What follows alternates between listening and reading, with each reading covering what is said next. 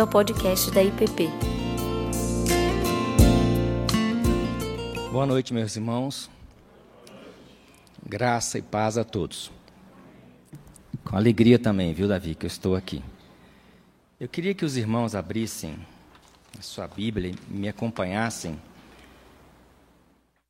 texto que eu irei ler agora é o Salmo 131, Salmo de Davi.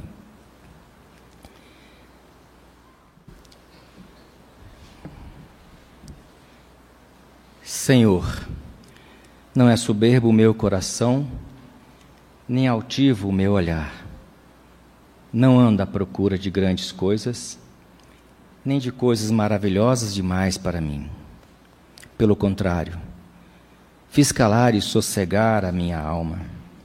Como a criança desmamada se aquieta nos braços de sua mãe, como essa criança é a minha alma para contigo. Espera, ó Israel, no Senhor, desde agora e para sempre. Amém. Este salmo ele é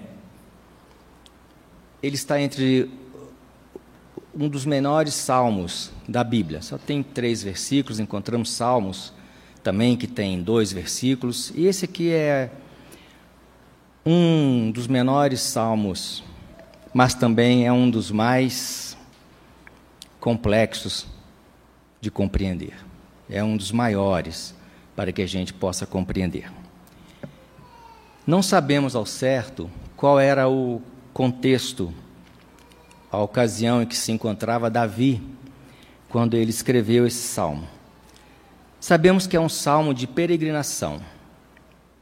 Os judeus o cantavam quando peregrinavam até Jerusalém em três ocasiões especiais. Obrigatoriamente eles iam a Jerusalém para visitar o templo em três momentos especiais da vida dele. O primeiro momento é a Páscoa, o segundo momento é Pentecostes e o terceiro momento é a festa dos tabernáculos. Três festas: Páscoa, Pentecostes e tabernáculo. O fato é que neste salmo Davi relata uma conversa muito sincera com Deus. Aqui ele confessa não ter se entregue à soberba e a tantas outras coisas que poderiam afetar e contaminar o coração dele. Davi está com o coração aberto, sincero, entregando a sua alma a Deus. É uma oração pequenininha, curta. Davi começa afirmando: Não é soberbo o meu coração. É uma frase que marca o salmo, uma frase que marca a nossa vida, uma frase que marca quando a gente o lê. Ele é muito interessante esse salmo e bonito. Davi era rei nessa ocasião em Israel. Ele era o escolhido por Deus para governar o país após a morte de Saul. Davi era um simples rapaz ainda, um, um jovenzinho, quando ele foi procurado. Aliás, na verdade, Jessé procurou a casa. Aliás, desculpa, gente. Quando Samuel, enviado por Deus, procura a casa de Jessé e fala: "Olha, eu queria conhecer os seus filhos". E Jessé e Samuel está ali para ungir um rei para Israel. Jessé chama os seus filhos mais bonitos, né? chama os seus filhos mais fortes. E Samuel fica meio, meio preocupado porque Deus não toca o seu coração, Deus não fala nada, né? E Jessé apresenta um, apresenta outro, apresenta os, os fortes, os corajosos, os mais bonitos, né? Davi era o filho mais novo de Jessé. E alguns Algum, alguns textos falam que Davi era o oitavo filho, outros falam que, falam que ele era o sétimo filho. Mas, na verdade, ele era o filho mais novo. E Samuel fica preocupado e fala: Você não tem outro filho por aí? Aí ele, Jessé imediatamente fala: Não, tem um, que é o mais novo, Davi, está lá no campo cuidando das ovelhas. Então foi essa ocasião que Samuel chama Davi e logo reconhece que ele é o indicado por Deus para ser o grande chefe daquela nação. Davi, ainda jovem, é ungido por Samuel para ser o futuro rei de Israel. Aí, a partir daí, a história a gente conhece. Davi é levado para o palácio, Davi enfrenta gigante, Davi toca a harpa para acalmar o coração de Saul, Davi é perseguido, Davi quase morre, mas finalmente Davi chega ao trono abençoado por Deus. Ele havia sido, na verdade, um simples pastor. Ele havia sido, na verdade, um, um, filho que obedecia o seu pai numa tarefa de cuidar de ovelhas, no inverno, no verão, em qualquer época. Né? E é quando ele escreve esse salmo, ele é dono legítimo do trono de Israel. Davi era um rei vitorioso nas batalhas que enfrentou, amado, aclamado pelo povo. Ele não, nesse salmo, é interessante que ele não está acreditando que é melhor ou superior a qualquer outra pessoa. O seu coração não está tomado pela satisfação com o seu próprio valor. Geralmente, quem é soberbo é assim, não é? Acaba se enrolando, se envolvendo com seu próprio valor e acha que isso é muito. Então, geralmente, o soberbo, ele não admite os seus próprios erros, nunca pede desculpa, acha que está sempre certo, correto, tem sempre a, fala, a palavra final, não aceita opinião de ninguém e quer a todo tempo ter razão. Aqui nesse salmo, não é essa a disposição, não é esse o movimento do coração de Davi. Todos nós sabemos que é muito fácil sermos soberbos. É muito fácil. A soberba anda muito próxima do nosso coração. É facinho, facinho. Mas ela, a soberba, como eu disse, ela está o tempo todo, ela não descansa. Engano meu, achar que um dia a soberba vai desistir de mim. Não desiste. Ela está o tempo todo diante de mim, me tentando e fazendo com que, em muitas vezes, eu esqueça quem eu sou. E não posso negar, em muitas ocasiões, eu, pessoalmente, fui soberbo. Podemos nos orgulhar, orgulhar das nossas realizações, dos nossos títulos, do que possuímos, da nossa aparência, da cor da nossa pele, da posição social, da nossa conta bancária. Tudo isso são algumas coisas que a gente sinaliza que pode ser tomado pela soberba e nos levar para um caminho muito delicado e perigoso. Mas quando a soberba está presente em meu coração, ela consegue afetar todas as áreas da minha vida. Ela afeta o meu relacionamento com amigos, ela afeta o meu relacionamento com chefes, profissionais que andam ao meu lado, ela afeta o meu relacionamento com os irmãos da igreja, ela afeta o meu relacionamento matrimonial, afetando a minha esposa, os meus filhos, mas ela afeta principalmente o meu relacionamento com Deus. Davi está descrevendo a leveza que tomou conta da sua alma. Se você for repetir esse salmo várias vezes, lendo e repetindo, você vai ver como Davi estava tranquilo e como era leve a sua alma. Ele afirma que não está preso e nem amarrado nas correntes da soberba. Apesar de ser quem ele é, o rei de Israel, ele reconhece e afirma, e ele coloca isso no salmo: Senhor, meu coração não é soberbo.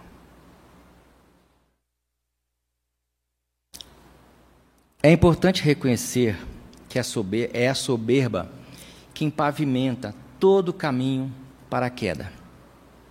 É a soberba que sinaliza todo o caminho para que a gente possa cair. Desde o início foi assim. Desde que Deus criou tudo, foi assim. Um grande exemplo disso é o próprio Satanás, quando quis tomar o lugar do Criador. E foi inevitável a sua queda. Soberba, orgulho, desejo acima do que ele era, causa a sua queda e a queda dos seus auxiliares que o seguiram nessa empreitada. Podemos ler lá em Tiago, capítulo 4, versículo 6, que Deus resiste aos soberbos. Isso não sou eu que estou falando, é o Tiago, o pastor Ricardo, ninguém está falando, é a Bíblia que fala isso. Porque eles satisfazem seu orgulho no mundo, no aqui, no agora. A satisfação do soberbo, ela é aqui era nesse mundo presente. Então, onde há soberba, não há espaço para a graça. Por outro lado, Deus derrama generosamente graça aos humildes, diferentemente dos soberbos. Os humildes entendem que são totalmente dependentes de Deus e são gratos por essa graça concedida.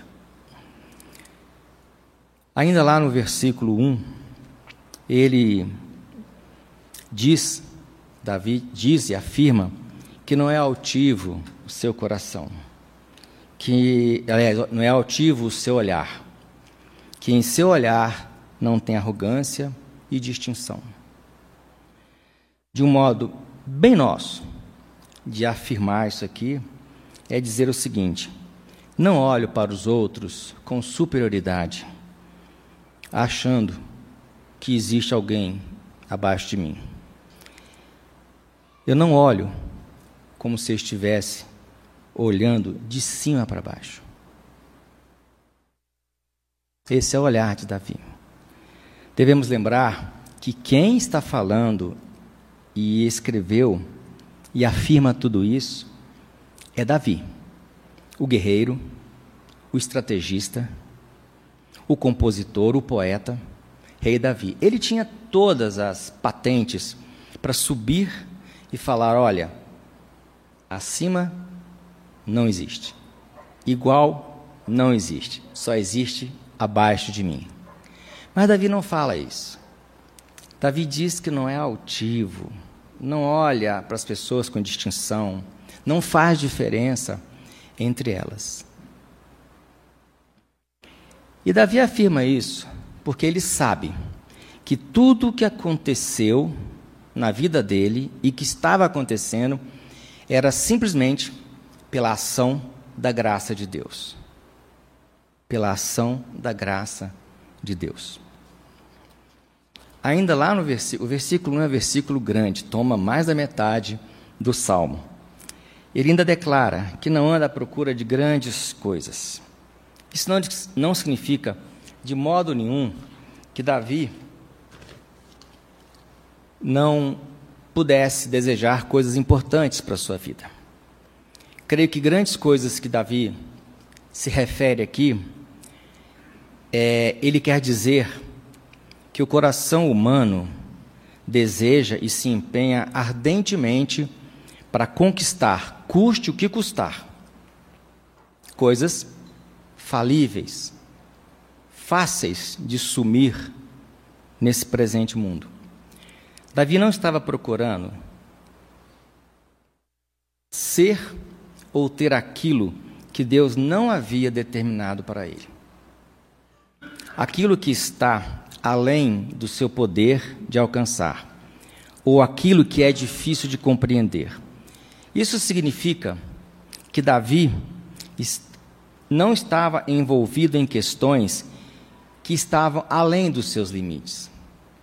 Davi pensava e vivia dentro dos limites que Deus para com o que Deus o havia chamado. Lógico, ele era um rei, tinha que cuidar de uma nação, tinha que pensar, agir em coisas importantes, em coisas até mesmo grandes para um rei, mas ele não se colocava na posição de querer ir além do que Deus tinha determinado para ele ou ir além daquilo que ele podia alcançar ou podia estar longe dos seus limites. Muitas vezes a gente é assim. A gente quer conquistar coisas que a gente sabe que não foram determinadas por Deus. A gente sabe que a gente não encaixa naquilo. A gente sabe que está muito distante do meu limite. E não tem problema ser assim. Não tem problema você reconhecer que você não conseguirá atingir o limite que você sonha em atingir. Davi reconhecia, mas principalmente reconhecia, como eu falei aqui atrás, que tudo na vida dele era por graça, pela ação da graça de Deus na sua vida. No versículo 2, ele faz assim uma comparação da sua alma com uma criança. Eu achei a imagem que ele colocou no, no salmo muito bonita. Ele compara a sua alma a uma criança. Davi usa essa imagem de uma criança e sua mãe para ilustrar o espírito dele naquele momento.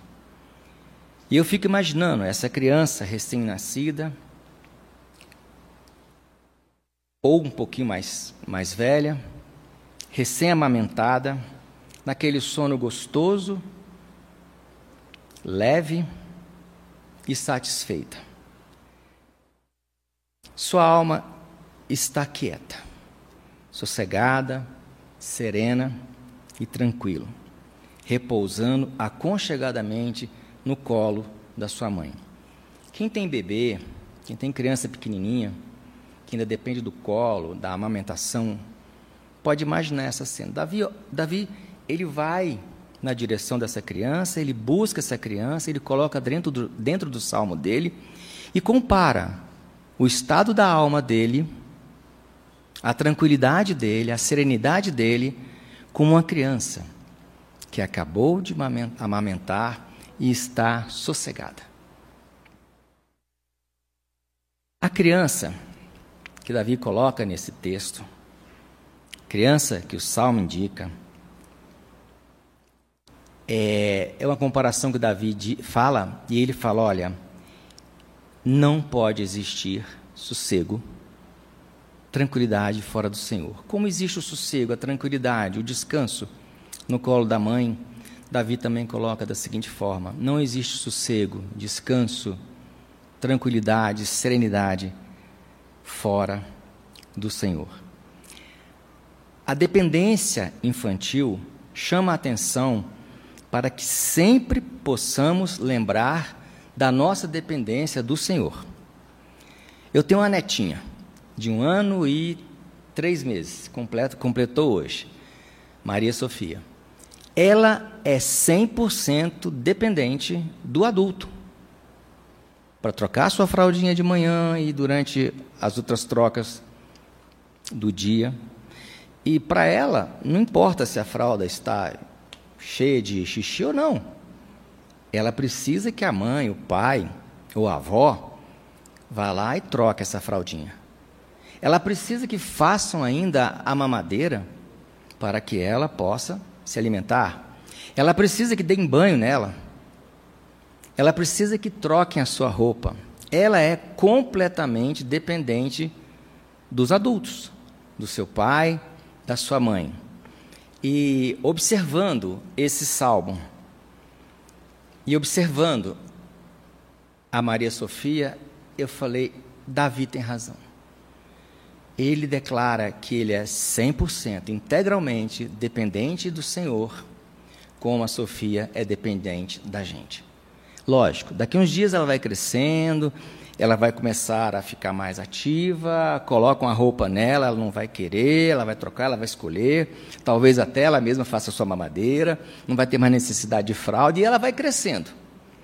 Mas ela hoje ainda é dependente.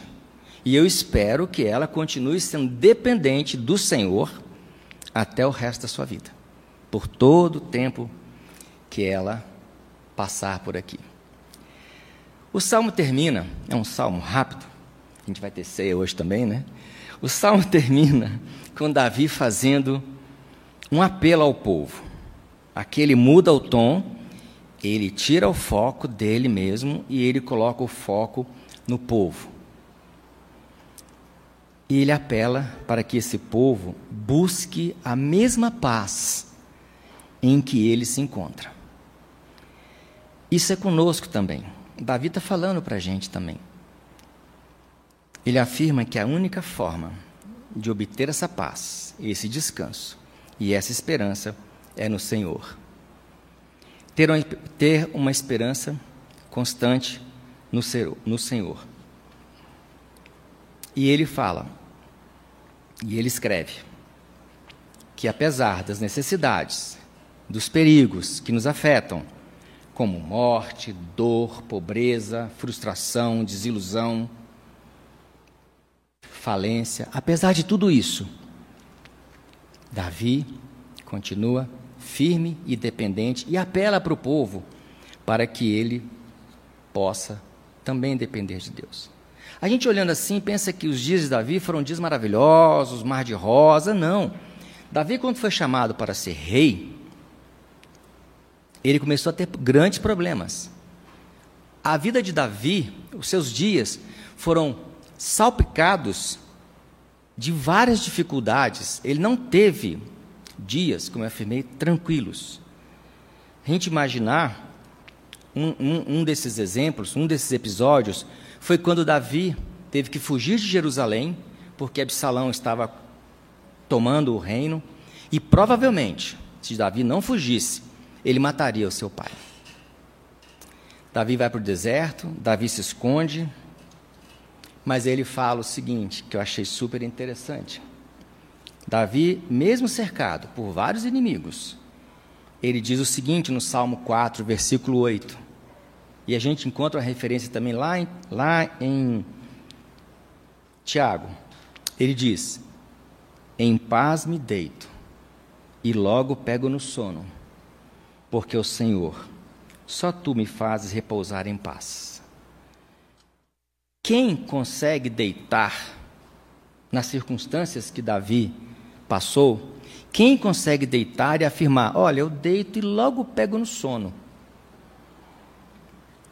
Durma em paz, porque a minha alma, porque eu confio, porque eu descanso em Deus. Davi afirma: espera no Senhor, tenha a sua esperança e confiança nele. Apesar de ser um salmo pequenininho, submissão, humildade e esperança é a lição que a gente pode tirar desse salmo. É tudo que a gente pode desejar nesse salmo: ser humilde, ser submisso, ser contente e ter esperança. Vimos aqui um testemunho lindo da Regina, Romualdo, Karen e Raikon. Isso é esperança. Isso é o que Deus fez. Em momento nenhum, eu tenho certeza que a Regina, Romualdo, Raikon e Karen abriram mão dessa esperança. Por quê? Que a esperança deles estava no Senhor. E estão aqui hoje, vitoriosos, dando esse belíssimo testemunho ao vivo e também no boletim. A gente pode pensar que isso é muito difícil, é complicado de conquistar, que eu não vou conseguir ter esse coração de Davi. Nunca. Mas Davi era igual a mim. Davi era igual a todos nós. O que fazia a diferença dele era a proximidade dele com o Senhor. O que fazia o diferencial na vida de Davi era ele estar completamente depositado nos braços do Senhor como aquela criança. Para terminar, eu vou fazer a leitura de um antissalmo baseado nesse salmo 131. E eu gostaria que você baixasse as suas cabeças, baixasse a sua cabeça, prestasse atenção no texto, na leitura, examinasse o seu coração e vê se o seu coração tem a mesma disposição do coração de Davi, ou se o seu coração tem ainda dificuldades em ter esperança, em confiar e entregar todo o seu espírito, toda a sua alma nas mãos do Senhor.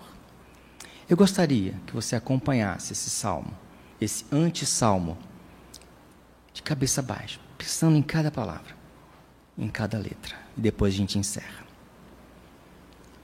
Senhor, o meu coração é orgulhoso, sou arrogante no olhar, vivo procurando em todo o tempo coisas grandes que parecem importantes para mim.